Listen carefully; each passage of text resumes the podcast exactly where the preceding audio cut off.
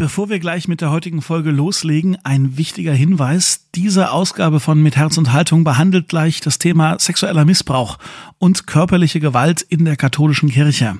Und in diesem Zusammenhang geht unser heutiger Gast, die Psychiaterin Frau Professor Dr. Dudek, auch auf einzelne konkrete Gewalterfahrungen ein, die ihr Betroffene geschildert haben. Dabei wird physische Gewalt an Kindern zum Teil sehr drastisch beschrieben.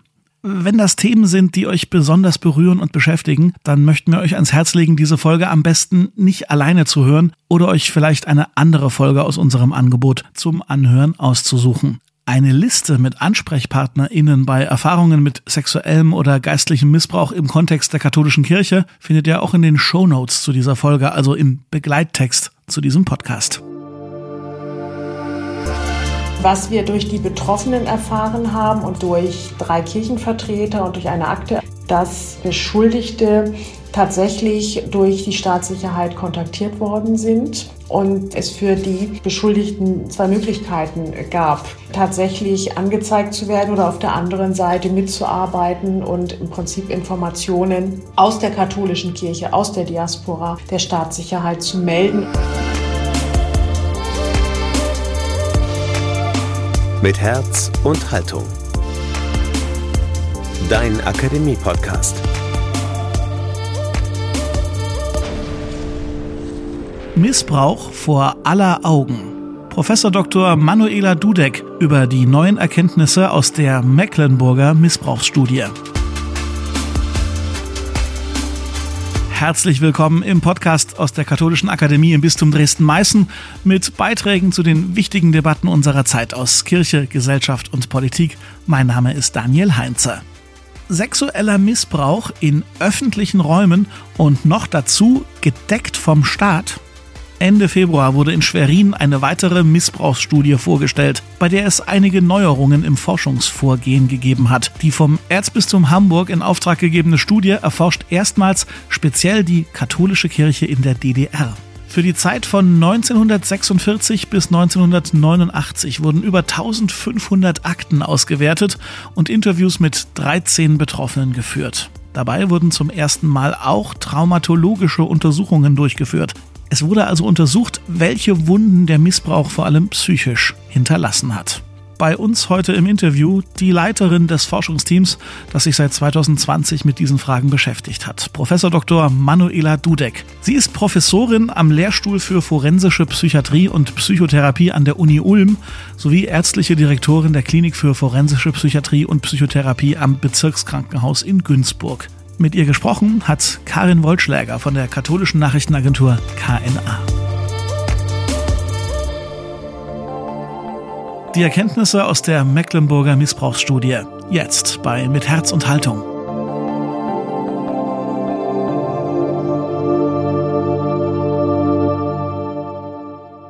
Frau Professorin Dudek, beginnen wir vielleicht mit einer kleinen, aber doch bemerkenswerten Formalie. Für die Studie hat ihre Forschungsgruppe der Uni Ulm einen Vertrag mit dem Erzbistum Hamburg abgeschlossen. Das ist üblich.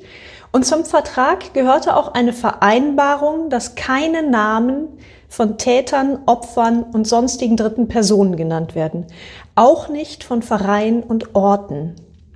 Wie und warum fiel diese Entscheidung? Das war ja sicher nicht unumstritten. Ähm, ich finde grundsätzlich, und das ist unabhängig von den Datenschutzverordnungen, dass ähm, sich Täter und Betroffene äußern konnten, ohne dass sie tatsächlich auf der einen Seite juristische Verfolgung fürchten mussten. Und für die Betroffenen war klar, dass sie innerhalb der Gemeinden nicht danach stigmatisiert werden können, was viele Betroffene durchaus befürchtet haben. Also wir haben auf der einen Seite gehofft, tatsächlich mehr Offenheit und tatsächlich auch mehr Betroffene damit gewinnen zu können. Auf der anderen Seite war es aber tatsächlich insbesondere dem Auftraggeber, dem Erzbistum Hamburg, sehr wichtig, dass tatsächlich ähm, auch das äh, kirchliche Datenschutzgesetz, und da schaue ich gerade nach, in Paragraph 5 des Dienstgeheimnisses eingehalten werden sollte. Da waren wir uns eben nicht so ganz sicher. Also das war ein Diskurs. Und dieser Diskurs hat auch tatsächlich mehrere Monate gedauert, werden wir was sagen. Die Entscheidung tatsächlich, die Namen der Beschuldigten bzw. der Täter nicht zu nennen, war ausdrücklich der Wunsch des Erzbistums Hamburgs. Was hätte sich geändert, wenn Namen und Orte, Verein genannt worden wären? Jetzt haben wir eine Studie vorliegen, die natürlich keine konkreten Verantwortlichkeiten aufzeigt. Das ist ja das, was vielfach gewünscht wird. Ich finde, es ist nicht notwendig, dass Namen von Beschuldigten und Betroffenen genannt werden. Es ist, denke ich, für die Aufarbeitung innerhalb des Erzbistums Hamburg nicht von Belang. Ich glaube aber, dass die Menschen in der Allgemeinbevölkerung und insbesondere die Betroffenen nur dann sich anerkannt wissen, wenn tatsächlich die Beschuldigten genannt werden. Und das kann ich verstehen, weil es dann zur Restitution dazugehört. Ich glaube, es ist etwas sehr Moralisches und hat mit Recht und Gerechtigkeit zu tun. Der Prozess der Aufarbeitung wird glaube ich, nicht befriedet werden, wenn die Namen der Beschuldigten nicht genannt werden. Sie und Ihr Team interviewten für die Studie Betroffene, Kirchenvertreter, kirchenexterne Sachverständigte. Außerdem sichteten Sie ungefähr 1500 Akten, sowohl aus kirchlichen wie aus staatlichen Archiven, darunter auch Stasi-Akten. Und herausgekommen ist am Ende eine Studie mit zwei Teilbereichen. Zum einen wird Gewalt von Betroffenen sichtbar gemacht. Der zweite Teil ist dann eine historische Einordnung. Schauen wir vielleicht zuerst auf den ersten Teilbereich. Was bedeutet es konkret, Gewalt von Betroffenen sichtbar zu machen? Wie geht das und warum haben Sie genau diesen Fokus gewählt? Wenn man zurückschaut auf den Diskurs innerhalb der katholischen Kirche ähm, und man schaut, wann und wo hat sexueller Missbrauch stattgefunden, dann kann man bis in das Mittelalter zurückschauen. Also schon zu Zeiten von Galileo Galilei war bekannt, dass es sexuellen Missbrauch gab. Ähm, das ist auch recherchiert und ähm, bekannt. Und der Diskurs der aktuelle Diskurs geht schon seit 2001 und der Startschuss für die Aufarbeitung kam ja 2010. Die Ergebnisse aus verschiedenen Studien überholen sich und man liest eigentlich nahezu jeden Tag in der Presse oder den anderen sozialen Medien, dass ein sexueller Missbrauch in der katholischen Kirche stattgefunden hat. Wir lesen das aber auch äh, in den anderen Konfessionen, in Sportheimen, in Schulen. Das ist relativ unbegrenzt und die Menschen aus der Allgemeinbevölkerung sind wenig davon betroffen. Es scheint ein Stück weit zum Alltag zu gehören, wie auch die verschiedenen Kriege auf dieser Welt zum Alltag gehören. Und daher war es uns wichtig, die Geschichten der Betroffenen, die Ereignisse, die Traumata, die sie erlebt haben, genauer darzustellen. Und dazu kann man eine inhaltliche Qualitätsanalyse oder umgekehrt eine qualitative Inhaltsanalyse machen. Und äh, dort gibt man verschiedene Begrifflichkeiten ein. Und zum Beispiel, wenn man wissen will, ähm, wurde jemand äh, emotional missbraucht, wurde er psychisch missbraucht, wurde er körperlich missbraucht, dann gibt man das in einen Entscheidungsbaum ein und bekommt dann eine Inhaltsanalyse, durch die man dann die Zitate bekommt und ähm, dann lesen kann, was ist genau passiert. Und ich wollte einfach, dass die Geschichten der Betroffenen in der Welt äh, sind, weil diese anders berühren und anders klar machen, was passiert ist. Da tauchen ja sehr viele Geschichten von Betroffenen auf, eben innerhalb dieser Zitate Ihrer Studie. Was mir aufgefallen ist bei den Tatorten. Oft fand der Missbrauch in einer Sakristei statt oder in Räumen, die auch für Religionsunterricht genutzt wurden. Also wie kann das sein? Das sind ja recht öffentliche oder zumindest keine versteckten Räume. Das hat uns auch sehr berührt. Und ähm, das war auch ein Teil der Studie, die mich, ähm, der mich persönlich betroffen gemacht hat dass wir im Vergleich zur MHG-Studie tatsächlich die Tatorte wesentlich häufiger am Arbeitsplatz der Kirchenmitglieder und Pfarrer gesehen haben. Und insbesondere Sakristei, Hauptschiff ähm, der, der Kirche bedeutet, dass die Beschuldigten sich gar nicht bei den Straftaten, die ihnen sicherlich bewusst waren, in ihre Privaträume zurückgezogen haben, sondern tatsächlich in den Gemeinderäumen tätig geworden sind. Das bedeutet zum einen, dass tatsächlich der Missbrauch zum Alltag in dieser Gemeinde gehört hat und zum anderen, dass es auch viele Bystanders, wir nennen das Mitwisser, gegeben haben muss. Und das ist etwas, was tatsächlich erschreckt. Wir kommen nachher nochmal zum Thema Mitwisser. Jetzt vielleicht, das kam ja sicherlich auch in den Gesprächen dann zutage, was sind die mittel- und langfristigen Folgen von Missbrauch für die Betroffenen, für die Opfer? Wenn Sie das äh, sich schon angeschaut haben, dann war klar, dass die Menschen, die wir interviewt haben, schon in ihrem 70. Lebensjahrzehnt waren. Das heißt, sie haben überlebt und äh, tatsächlich eine gelungene Biografie vorweisen können. Aber sie haben den Missbrauch im Durchschnitt schon in ihrem zehnten Lebensjahr erlebt. Und dieser hat durchaus von einmalig bis hin zu sechs Jahren gedauert. Und es gab auch ähm, Betroffene, die den sexuellen Missbrauch schon in ihrem fünften Lebensjahr ähm, erlebt haben. Und das bedeutet, dass diese jungen Menschen, diese Kinder tatsächlich schon die negativen Gefühle, für die man vielleicht im Vorschulalter noch gar keine Worte hat, wie, wie Ekel, Scham und Angst noch gar nicht so kennt.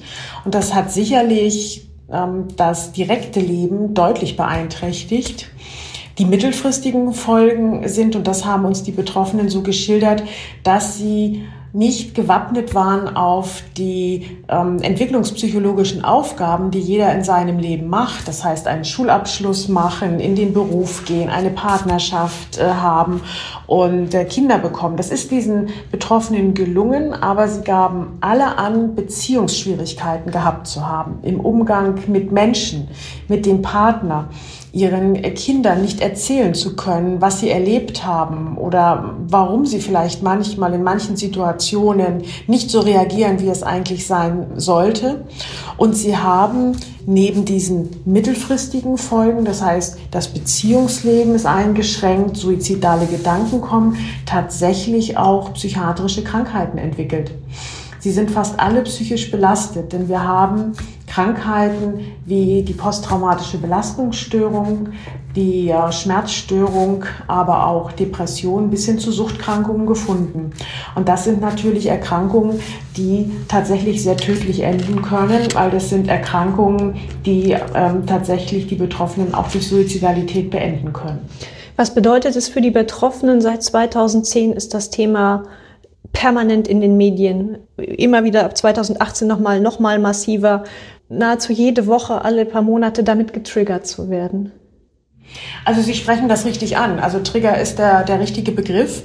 Wenn so ein Trauma, das ist nicht in jedem Fall so. Es gibt tatsächlich auch Menschen, die ähm, so einen schweren Missbrauch ohne psychische Erkrankung durchleben können. Das ist die Ausnahme. In der Regel sind diese Ereignisse Traumata, das heißt, eine Wunde wird geschlagen in der, in der äh, Seele des Menschen. Und das bedeutet, dass wenn die Berichterstattung täglich kommt, dass alles, was gezeigt wird, was genannt wird, äh, da sind emotionale Gesichter, da sind im Alltag auch ähm, andere Dinge wie Kleidung, also alles, was auf den Missbrauch selbst hinweist, Trigger, man nennt das Furchtstruktur, und das retraumatisiert. Das bedeutet, dass äh, dadurch so Symptome wie Flashbacks, erhöhte Schreckhaftigkeit, Depressionen ad hoc auftreten können. Und das ist natürlich hochproblematisch. Die andere Seite ist, wenn wir von der psychischen Erkrankung weggehen, dann hat es einen gewissen Zynismus. Diese Menschen, die wir untersucht haben, haben vor allen Dingen in den 50er, 60er, 70er Jahren den Missbrauch erlebt, also die sexualisierte Gewalt erlebt. Und ähm, das bedeutet, dass sie seit 60 Jahren damit leben und ähm, sie bekommen diesen Diskurs mit über Jahrzehnte und bekommen keine Entschädigung. Und aus meiner Sicht geht es da gar nicht unbedingt um Geld, weil ich nicht glaube, dass man sexualisierte Gewalt entschädigen kann.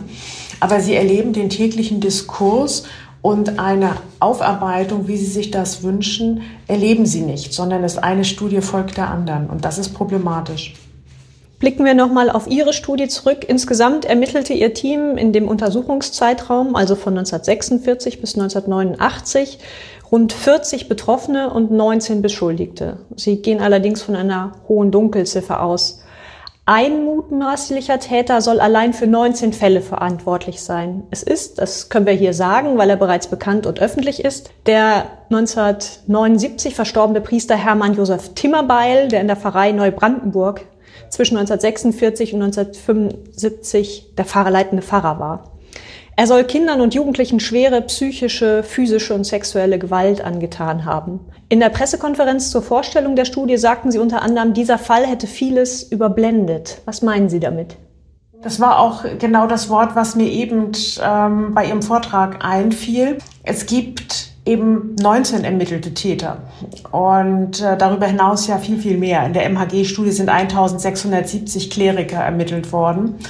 Und äh, dadurch, dass ein Beschuldigter durch die Presse ging und möglicherweise schwerere Taten als andere begangen hat, wobei man das ähm, sehr subjektiv betrachten muss, weil es ist sehr unterschiedlich, wie welcher Betroffener welche sexualisierte Gewalt erlebt, dann heißt das, dass tatsächlich Betroffene, die durch andere Beschuldigte äh, sexualisierte Gewalt erfahren haben, in den Schatten gestellt werden und nicht vorkommen. Das halte ich für sehr problematisch. Und das ist tatsächlich auch, denke ich, ein Ergebnis der, der Presse und der sozialen Medien. Also ich verstehe das, also, ähm, denn äh, die Presse und die sozialen Medien oder wir machen diesen Podcast, weil sich die Allgemeinbevölkerung interessiert. Das gehört auch so. Aber wenn auf einen Fall Bezug genommen wird, gehen natürlich die Betroffenen, die von anderen Pfarrern missbraucht wurden, komplett unter. Und das finde ich schwierig. Lassen Sie uns kurz trotzdem bei diesem Fall verweilen, weil ich äh, finde, da gibt es ein Phänomen, das sich in anderen Fällen auch so widerspiegelt. Die Gemeinde in Neubrandenburg ist ja bis heute zerrissen angesichts dieses Falls. Können Sie uns vielleicht erklären, wie trotz offensichtlicher Gräueltaten dieser Priester immer noch von manchen verteidigt wird? Wie lässt sich das psychologisch erklären? Wie gesagt, das Phänomen gibt es auch in anderen Gemeinden, wo Priester zu Tätern wurden und gerade auch bei sehr massiven Missbrauchstaten. Ach, das ist gar nicht so einfach zu ähm, formulieren und braucht wahrscheinlich viel länger als ein Podcast. Aber offensichtlich sind die Beschuldigten und nicht nur dieser charismatische Männer gewesen. Äh, charismatische Männer sind aber nicht immer nur gut, im Gegenteil. Aber ähm, für diese Zeit, die wir uns angeschaut haben, und es waren eben die Nachkriegsjahre bis hin zu den 70ern, war es äh, nicht nur in Ostdeutschland schon so, dass tatsächlich die Bevölkerung durch ja den Zweiten Weltkrieg deutlich beeinträchtigt war. Das, das brauche ich, glaube ich, niemandem genauer zu erklären. Und die Situation war die, dass insbesondere Mütter ihre Kinder allein großziehen mussten. Wir reden auch nicht von Kleinfamilien, wie wir sie aktuell in Europa haben, sondern die Durchschnittsfamilie hatte drei bis fünf Kinder. Die Väter waren entweder im Krieg ähm, geblieben, also waren dort gefallen oder sind wesentlich später aus Kriegsgefangenschaft zurückgekehrt. Ähm, und wenn sie zurückgekehrt sind, waren sie oft psychisch sehr beeinträchtigt.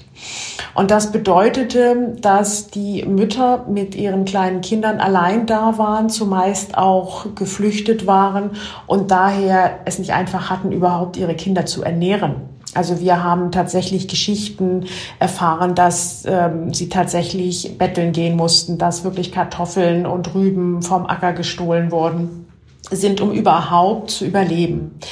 Und da war es dann so, dass Pfarrer in ihrer Zeit geholfen haben. Sie haben die Gemeinde aufgebaut, sie sind in die äh, einzelnen Familien gegangen und sie haben sich gerade den hilfsbedürftigen Familien zugewendet, haben die Vaterrolle, aber auch die Rolle des Familienoberhaupts äh, übernommen und die Familie umsorgt mit Kleidung, mit Bettung, Betten. Äh, es sind Wohnungen zugewiesen worden. Ähm, es wurden Uhren verschenkt. Ja, also alles, was man in dieser Zeit gar nicht bekommen konnte. Und das ist ein Teil, was ähm, des, der Persönlichkeit äh, der Pfarrer, die durch die Gemeinde als sehr positiv beschrieben wurde, dass das ein sehr guter Mann, ein sehr guter charismatischer Mann gewesen sei.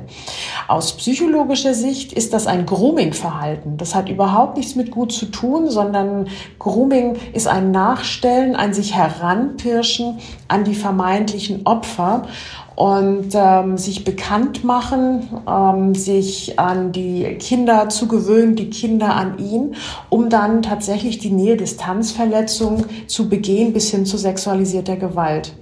Aber alles das wurde in den Gemeinden als sehr gut wahrgenommen.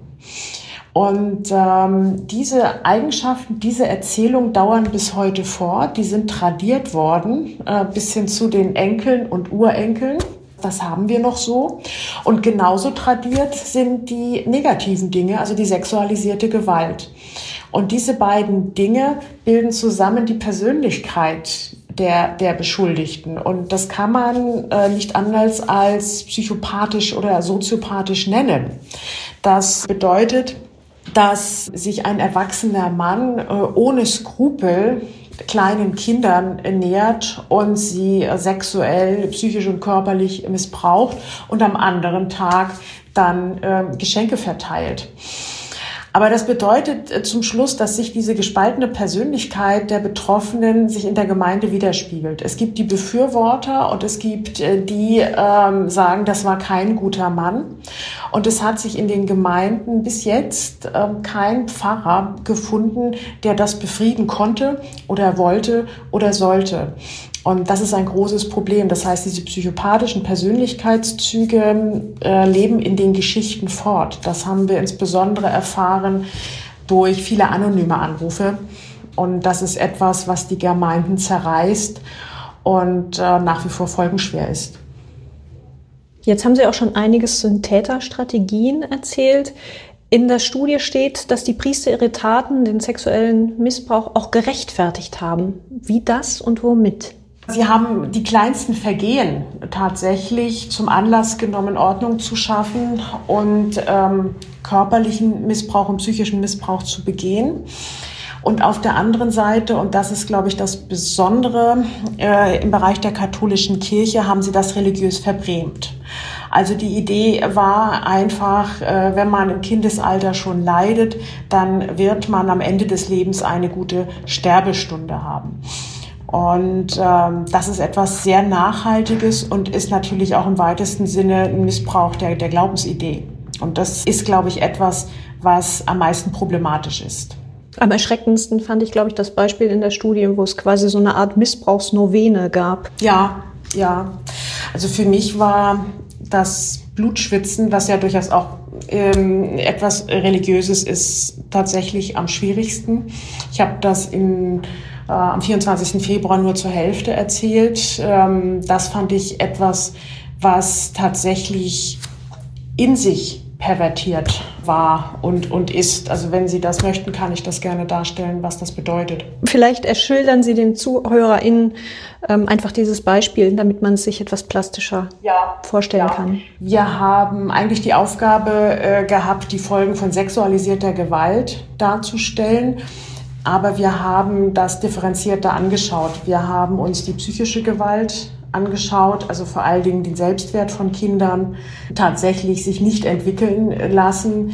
Ähm, wir haben uns die körperliche Gewalt angeschaut, wir haben uns die sexualisierte Gewalt angeschaut und äh, haben dabei aber gesehen, dass es tatsächlich am Ende tatsächlich eine multiple Gewalterfahrung war bei den 13 Betroffenen und unter anderem war da das Phänomen des Blutschwitzens dabei. Das ist also ein, ein Begriff, den die Betroffenen auch dafür benutzt haben und ähm, jeder wusste, was das bedeutet. Es wurden tatsächlich die kleinen Kinder nackt in der Sakristei bäuchlings auf einen Tisch gelegt. Arme und Beine wurden an den Tischbeinen festgebunden. Es wurde entweder der Kopf oder der ganze Körper zugedeckt. Und ähm, sie wurden über 20 Minuten dann mit einer Rute geschlagen. Und ich betone immer, ähm, dass es keine rhythmischen Schläge waren, sondern arrhythmische Schläge, um den Angstlevel für die Kinder zu erhöhen. Das hat tatsächlich auch in manchen Fällen zur Bewusstlosigkeit der Kinder geführt. Die, die nicht bewusstlos waren, wurden danach losgebunden, wurden dann auf den Schoß des Pfarrers gesetzt, der dann die Kinder am ganzen Körper berührte. Die Kinder haben bemerkt, dass der Pfarrer eine Erektion hat, dass er stöhnte und dabei sagte, dass er so erregt sei, weil er mitleide. Das heißt, ähm, eine in sich pervertierte Geschichte. Ähm, und ähm, wenn dieses, man muss es schon Ritual nennen, zu Ende war, gab es dann in der Regel ein Geschenk oder eine Süßigkeit. Und das ist etwas, was wir schon polymorph pervers nennen und was tiefe Wunden bei den Betroffenen geschlagen hat. Sie schildern hier jetzt schrecklichste Sachen, die sich dann eben, wir hatten es vorhin schon, in, in relativ öffentlichen Räumen nicht versteckt abgespielt haben. Ja, wie verhält es sich da mit den Mitwissern? Welche Erkenntnisse haben Sie aus Ihrer Fachwarte dazu gewonnen? Wir haben natürlich viel von den Betroffenen erfahren, aber erstaunlicherweise war, und vielleicht ist das deshalb, weil die Anonymität gewahrt war, auch viel von den Kirchenvertretern äh, gehört. Denn die ähm, Kirchenvertreter haben sehr deutlich gesagt, dass tatsächlich die Beschuldigten, aber auch die Namen der Betroffenen zu jeder Zeit bekannt war. Das war also nicht einfach nur, weil eine Tür auf war oder weil jemand mitgehört hat oder weil das im Kirchenschiff war, sondern auch, weil das in den Akten immer wieder zu finden war und das war dann nicht direkt beschrieben, sondern man hat in der Akte des Beschuldigten dann gefunden Vorkommnisse mit dem Jungen. Derjenige wird versetzt, weil genauer muss ich das wohl nicht sagen oder ein unerfreuliches Ereignis so dass die Zuschreibung auch eher immer auf die Verantwortung äh, des, auf den Jungen verschoben wurde. Ja? Also man konnte das, wenn man das denn wollte, auch nachlesen. Wir ähm, haben auch ähm, Betroffene gefunden, die sich offiziell beschwert äh, haben, die bis zum Weihbischof gegangen sind, ähm, der wiederum dann darum gebeten hat, das nicht weiter zu verfolgen. Und äh, das ging zum Teil so weit, dass äh, tatsächlich auch die Beschuldigten dann noch befördert worden sind. Machen wir einen, einen Schnitt wie ist das alles jetzt in die Zeit der DDR einzuordnen? Ihre Studie ist ja die erste Missbrauchsuntersuchung, die sich dem Thema Missbrauch in der Kirche zu DDR-Zeiten widmet. Die Berliner Missbrauchsstudie war darauf seinerzeit nicht eigens eingegangen. Was sind jetzt Ihre Erkenntnisse dahingehend? Ja, in der Tat ist es so, das möchte ich vorwegnehmen, ähm, dass wir keine Historikerinnen sind und uns tatsächlich dem Thema eher psychologisch, psychiatrisch und aus sozialwissenschaftlicher Sicht genähert haben. Insbesondere hat aber die Aktenrecherche der über 1500 Akten geholfen, die wir anders als Historikerinnen alle analysiert haben, um jegliche Hinweise zu finden. Das ist uns bei den Unterlagen der Stasi-Unterlagenbehörde nicht gelungen. Diese Unterlagen haben wir geschwärzt und vorsortiert bekommen. Da gibt es auch schon eine Gegendarstellung in ähm, der Presse, die wir aber nicht kommentiert haben, weil sie für sich stehen soll. Was wir sagen können, ist, dass die Bedingungen nach dem Zweiten Weltkrieg in Ost und West zunächst ja ähnlich waren. Also wir hatten Fluchtkrieg und äh, Vertreibung. Wir hatten die Vernachlässigung durch die Eltern, weil sie sich tatsächlich um das nackte Überleben kümmern mussten. Und wir hatten eine große Unterstützung durch die Kirche. In dieser Zeit war es auch relativ klar, dass Sexualität ein Tabu war. Man hat das nicht in der Schule gelernt. Man konnte das auch nicht durch die Eltern erfahren. Und das sind Faktoren, die aus meiner Sicht äh, in dieser Zeit gleich waren. Wobei das eine natürlich eine Kontrollstudie in der BRD zur gleichen Zeit noch zeigen muss. Was aber deutlich anders war, waren die Verhältnisse in Mecklenburg. So begann ja eigentlich die Studie. Mecklenburg hat ja tatsächlich bis 1995 zum Bistum, Bistum Osnabrück gehört und äh, bis 1989 in der DDR gelegen. Und dadurch war es so, dass die äh, Jurisdiktion äh, in der BRD lag. Und das bedeutet, dass die Diaspora-Situation in, in Mecklenburg überhaupt im Norden eine besondere war. Es waren wenige katholische Kirchenmitglieder und die Leitung nicht in dem Staat, in dem sie gelebt haben. Und das hat für die Deutsche Demokratische Republik bedeutet, die sich als atheistisch dargestellt äh, hat, dass die Kontrollmaßnahmen gering waren und dass sie eigentlich darauf aus waren, dass die katholische Kirche nicht auf Dauer existieren sollte und sich vielleicht äh, selber auslöscht. Und die Kontrollmaßnahmen wurden dann von der SED auf das Ministerium des Innern verlegt, sodass tatsächlich die Staatssicherheit sich dieser Diaspora genauer gewidmet hat und die angeschaut hat. Und was wir durch die Betroffenen erfahren haben und was wir auch ähm, durch drei Kirchenvertreter und durch eine Akte erfahren haben, dass Beschuldigte tatsächlich durch die Staatssicherheit kontaktiert worden sind und ähm, es für die Beschuldigten zwei Möglichkeiten gab, ähm, tatsächlich angezeigt zu werden oder auf der anderen Seite mitzuarbeiten und im Prinzip Informationen aus der katholischen Kirche, aus der Diaspora der Staatssicherheit zu melden. Und diese Variante ist von äh, zumindest einigen äh, Beschuldigten dann auch gewählt worden. Und das war bekannt. Und ähm, das haben uns auch die Kirchenvertreter so offen sagen können. Und darin liegt die Besonderheit. Das heißt, es war äh, den Betroffenen nicht möglich. Also wären sie in einer Familie gewesen, die sagen, so geht das nicht, dann wären sie wahrscheinlich rechtsstaatlich nicht weitergekommen. Das heißt, es gab dann am Ende eine doppelte Deckelung und die Betroffenen sind eigentlich doppelt betroffen gewesen von dieser sexualisierten Gewalt. In der Studie steht auch, dass es Vereinbarungen zwischen Staat und Kirche im Umgang mit den Tätern gab. Können Sie uns das ein bisschen erklären? Das kriege ich nicht äh, genauer formuliert. Die, die Vereinbarung, das bezieht sich darauf, dass der katholischen Kirche auch bekannt war, dass die Beschuldigten für die Staatssicherheit arbeiten. Also das haben wir in einem äh, Unterlagen schon 1969 finden können. Und ähm, was klar ist, die Beschuldigten ähm, konnten reisen. Und ähm, das war tatsächlich für Leute aus der Allgemeinbevölkerung zu dieser Zeit nicht möglich. Also sie konnten von der DDR in die BRD reisen und sie sind in der Regel dann auch versetzt worden oder berentet worden und in die BRD gekommen. Und das war nur mit Mitarbeit, also in der Zusammenarbeit zwischen katholischer Kirche und DDR möglich. Das ist eigentlich so der, der Hauptpunkt. Haben Sie auch Fälle gesehen, wo es umgekehrt war, dass Westbistümer Missbrauchstäter in den Osten abgeschoben haben? Und haben die Bistümer sich wechselseitig auch über die Verfehlungen informiert? Soweit konnten wir nicht gehen. Also die Akten, die wir durchgesehen haben, da haben wir das nicht gefunden.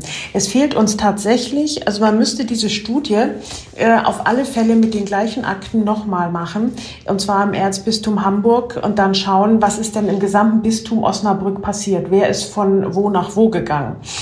Die Idee, dass äh, Beschuldigte aus der BRD in die DDR gegangen sind, haben wir nur als Spekulation wahrgenommen. Also das wäre jetzt kein seriöses wissenschaftliches Ergebnis, aber die Idee ähm, war schon, dass eben Beschuldigte durchaus auch in die Diaspora gegangen sind, weil sie dann weiter weg waren. Aber es ist Spekulation und nicht Teil der Studie. Frau Professorin Dudek, was ist Ihr Fazit nach all dem? Das ist ein bisschen, also das Fazit äh, ist das eine, der Wunsch das andere. Ich bin auch am 24. Februar gefragt worden, was ich mir von der Kirche wünsche.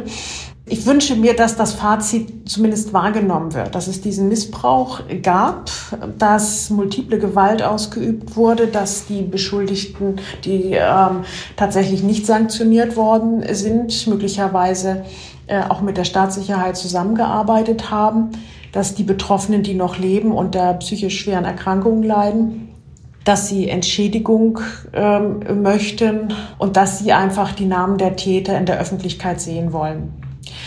Und das größte Fazit ist, dass die katholische Kirche in der Hauptverantwortung bleibt, wenngleich es eben Hinweise gibt, dass die DDR ähm, tatsächlich mitgearbeitet hat, dass also weder kirchenrechtlich noch rechtsstaatlich eine Sanktionierung der Beschuldigten erfolgt ist.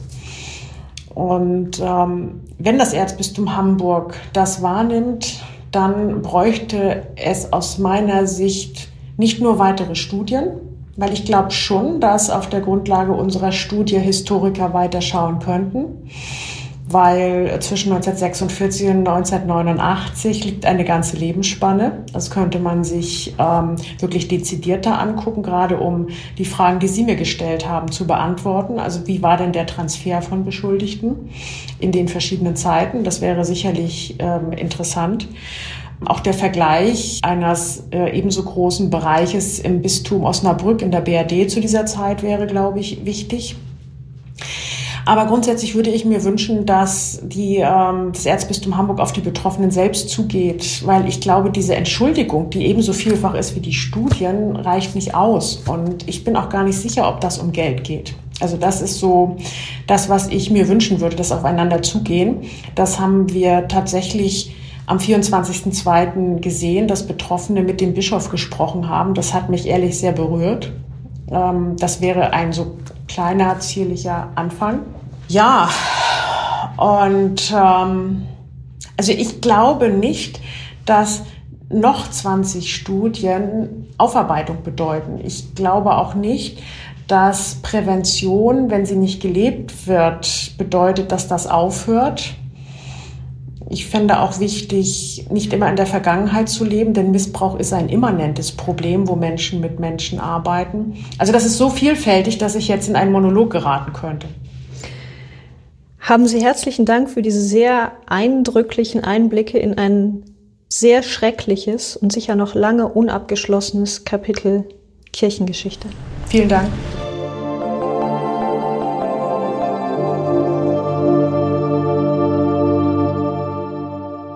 Das war Karin Wollschläger von der KNA im Gespräch mit Manuela Dudek. Eure Meinungen, Kommentare, Gedanken schickt uns bitte wie immer per Instagram oder über Facebook oder direkt über die Website der Katholischen Akademie lebendig-akademisch.de.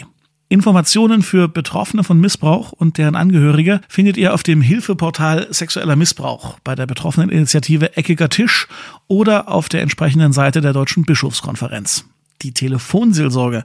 Die erreicht ihr unter den Telefonnummern 0800 111 0111 oder 0800 111 0222 oder 116 123. Alle Telefonnummern und alle Links auch in den Show Notes zu dieser Ausgabe.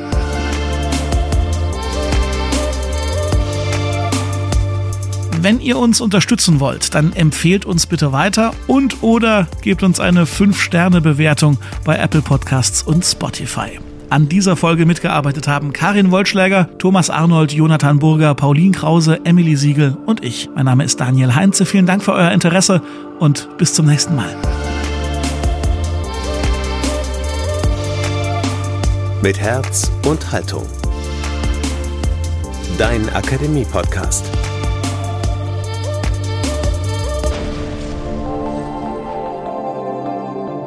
Ein Angebot der Katholischen Akademie im Bistum Dresden-Meißen.